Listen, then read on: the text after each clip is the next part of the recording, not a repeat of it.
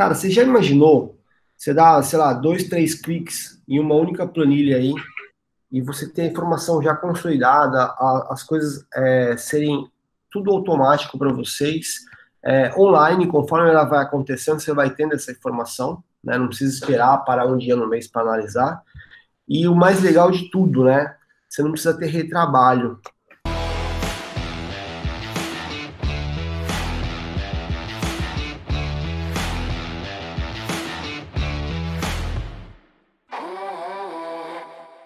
É, fala um pouquinho para mim, cara, da rotina aí de vocês, como é que é, quantidade de veículos. Cara, a gente tem uma rotina bastante corrida aqui, como é normal na transportadora, né?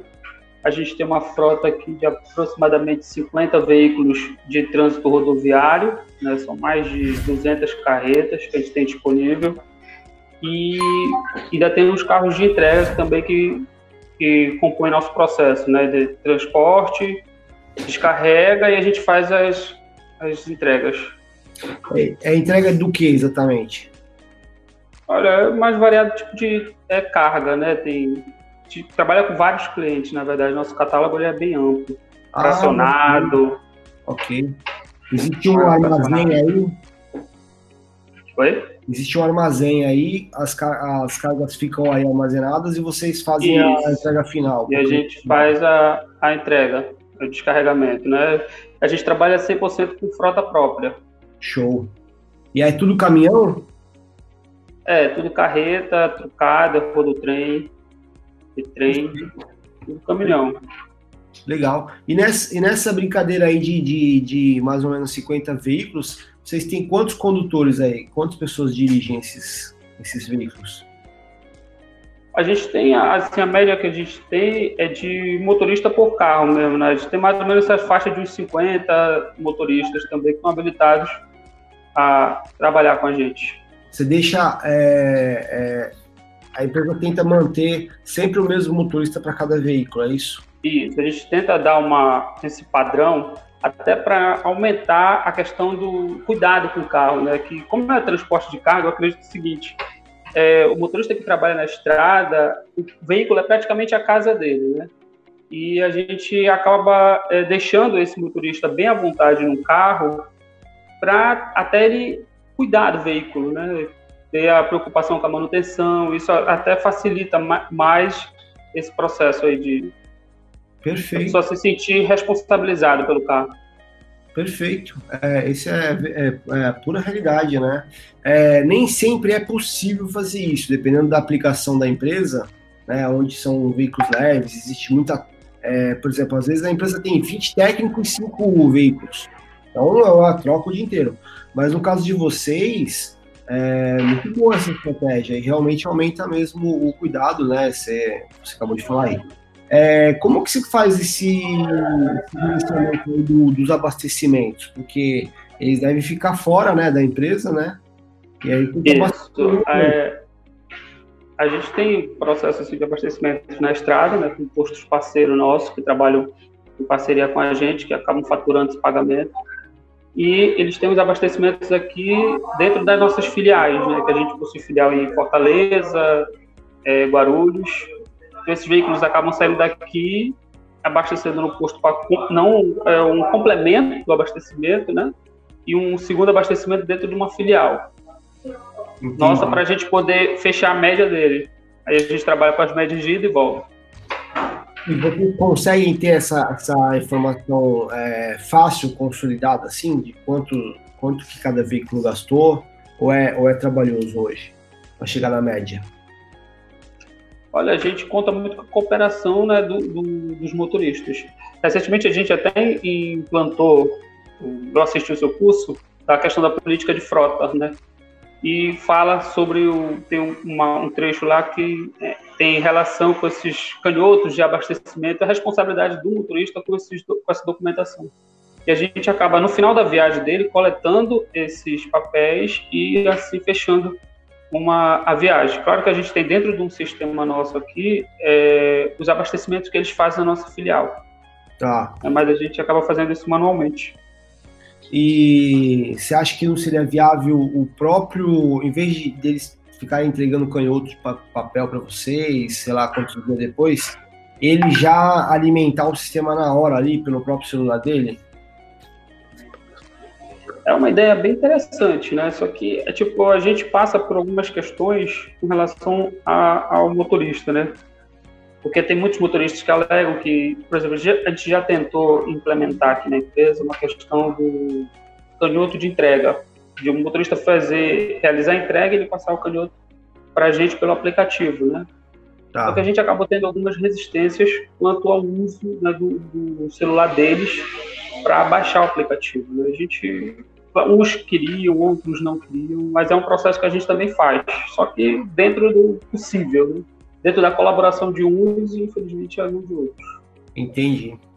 É, eu, eu, eu vou dizer para você que é super é, comum essa dificuldade que você falou agora, tá? É super comum, acontece em praticamente todas as empresas que eu converso, a dificuldade, ela existe mesmo, não é particular de vocês. É, porém, assim, vale você repensar o quanto, o quanto seria bom enfrentar esse assunto. Eu vou te falar por quê. Cara, você já imaginou?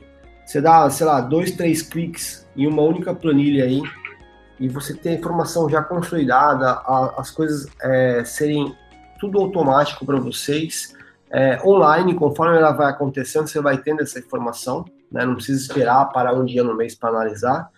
E o mais legal de tudo, né? Você não precisa ter retrabalho. Chega um monte de papel para você, alguém vai ter que editar isso no sistema. A chance de ter um erro humano ali, ela aumenta, né? Porque aumenta o volume, né, de informação é, de uma vez só. Então, assim, os ganhos para vocês, cara, eles são muito grandes, né? Caso você consiga ver o é, eu, vou, eu, vou, eu vou reforçar aqui alguns pontos, tá? Para você repensar. Ó, ele vai investir, sem, sem exagero nenhum, no máximo 30 segundos no tempo dele na hora que ele estiver fazendo abastecimento. Cara, 30 segundos, ele não vai matar ninguém. É... O aparelho dele pode ser qualquer aparelho. Não precisa ser nenhum aparelho potente, tá? Existem duas formas de fazer isso, tá? Uma através do Google Formulários, que é gratuito. Você pega o sistema que você já tem hoje na empresa, não vai mudar nada, e você vai fazer um controle paralelo, tá? E você não vai ter trabalho nenhum. Eles vão abrir o, o, o atalho, entra com a informação do abastecimento, e dá o ok e já era. Chega, imagina todos os 50 condutores fazendo isso, eles vão investir 30 segundos do tempo deles e chega tudo numa planilha consolidada, você tem a média ali em tempo real, tá bom? A outra forma é quem é cliente da Contele, né, do, do Contele Rastreador, o nosso sistema já tem esse aplicativo do motorista, tá? Próprio para isso. É, mas, cara, o ganho que vocês vão ter com isso é muito grande. E o que é legal é, é, de vencer essa barreira é que você vai ter vários desafios bem curiosos. Por exemplo, ah, eu não sei mexer. Né? Cara, mas ele, ele tem um WhatsApp. Ele manda bom dia para a família dele lá todo dia, entendeu? Pô, ele dirige um caminhão, que é coisa mais complexa. Cara, dirigir um caminhão. Dirigir um preencher três campos no celular, pelo amor de Deus, né? Então, assim, é uma, é uma batalha curiosa de se vencer. É, e tem um ponto também, tá, que eu abordo no post que a gente vai lançar hoje. Cara, você tem um colaborador na empresa, que na grande maioria das vezes ele tira o sustento dele dali, né? E, pô, por que, que esse cara não, não, não quer colaborar com a empresa? Por que, que ele não, não aceitaria, né? Colocar um negócio que vai ajudar a empresa que ele trabalha? Então, Sim, verdade. é muito louco, né? Se você pensar bem e falar assim, pô, eu tenho um cara que é colaborador, eu tenho um cara que é um inimigo aqui dentro. A gente encaminha esse conteúdo, tá? Para você dar uma olhada, internalizar aí dentro. Mas é de se pensar, é uma, é uma, uma dica aí que, dentro de tudo que vocês fazem já muito bem pelo que eu tô percebendo, esse ponto seria um ponto para melhorar. Mas se você já está analisando a média, pô, vocês já são já é, muito, acima do que a gente costuma ver, viu? Que a maioria das empresas não tem nem essa informação, não tem nem como chegar a esse número, né? E vocês chegaram a pegar já algum histórico de fraude de combustível, analisando essas médias? Alguma coisa estranha, curiosa? Não, a gente não. não já, já tivemos né, informações, mas nada de, de concreto. A gente acaba é, sentindo mais essa, essa questão do, do abastecimento é na discrepância de um motorista quando ele pega o veículo né, para um outro motorista. A gente faz um rodízio de vez em quando, né, até para não constranger o condutor dessa questão, né, de dar um, um veículo para um outro motorista, fazer uma viagem, para a gente ver aonde é que aquele motorista estava no veículo, onde é que ele está errando. A gente trabalha com suporte da telemetria também, né, que é, nos, ajuda, nos ajuda bastante a, na nossa análise, contribui bastante para a gente manter a integridade da nossa carga, é, manter o patrimônio do cliente é, em segurança, né? E dando, dando suporte também para a nossa gestão dentro da frota. Com a questão da telemetria, a gente consegue ver se o motorista está tendo muita banguela, questão de freada brusca, é, velocidade excessiva, que a gente tem um limite, estipula, e quando aquele motorista ele ultrapassa aquele limite, a gente é informado dentro da telemetria. Normalmente, quando você tem esse comparativo entre dois veículos parecidos, né? E aí, dois veículos do mesmo tipo, vamos chamar assim. Aí um, um condutor está consumindo muito mais combustível que o outro, né? Que foi o exemplo que você falou. É, normalmente qual é a causa? É a forma dele dirigir ou é o veículo mesmo que gasta mais?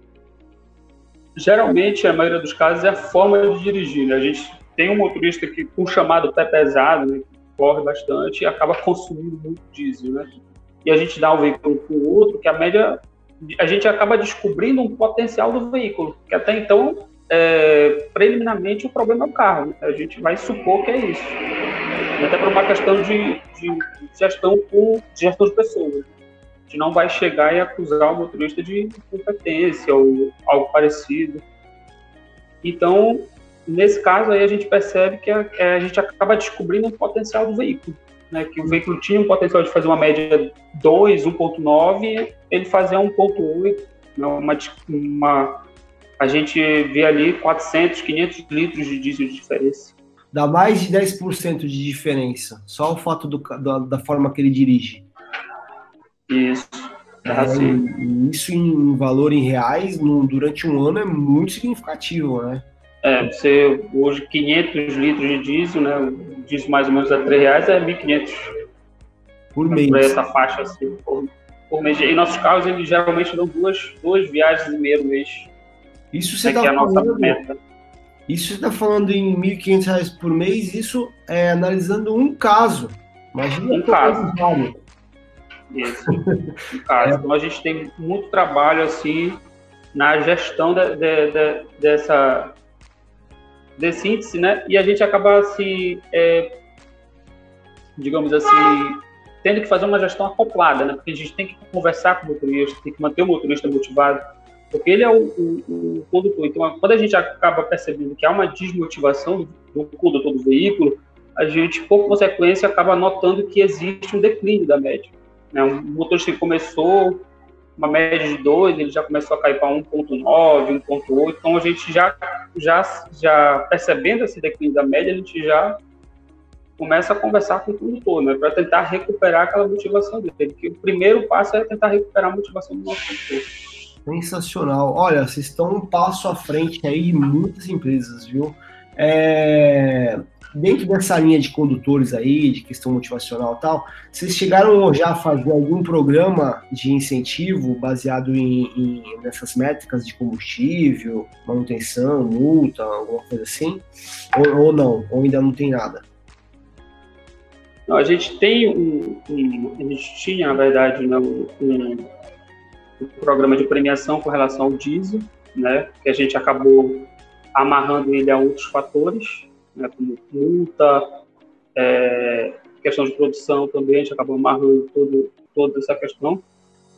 Né, a gente trabalha com, com, com isso.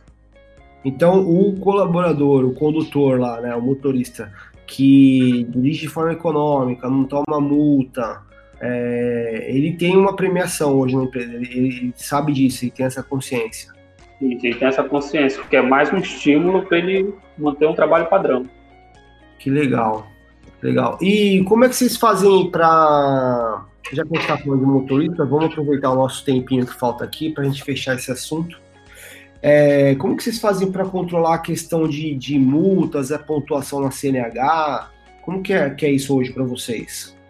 Olha, na realidade a gente acaba é, descontando as multas, né, que são que, que, são infrações relacionadas ao condutor, né, veículo com excesso de velocidade, que é, uma, que é a maioria dos casos, a gente acaba fazendo desconto dessas multas com o condutor, direto para o condutor, ele assina o recibo a gente envia para o DP e o DP faz os procedimentos cabíveis no contra-cheque.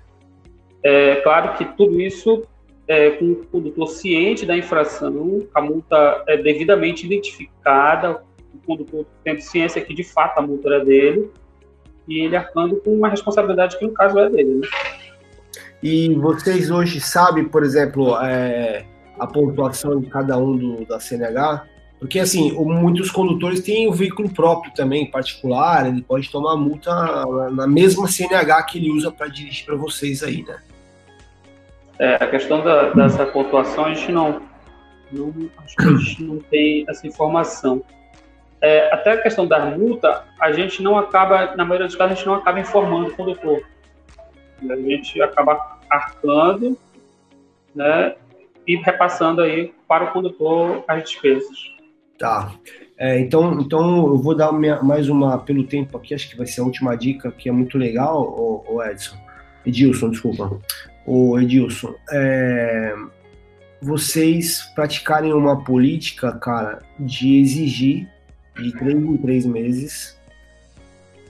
Vocês estão em qual estado mesmo? É, Belém, estado Belém. do Pará. Tá.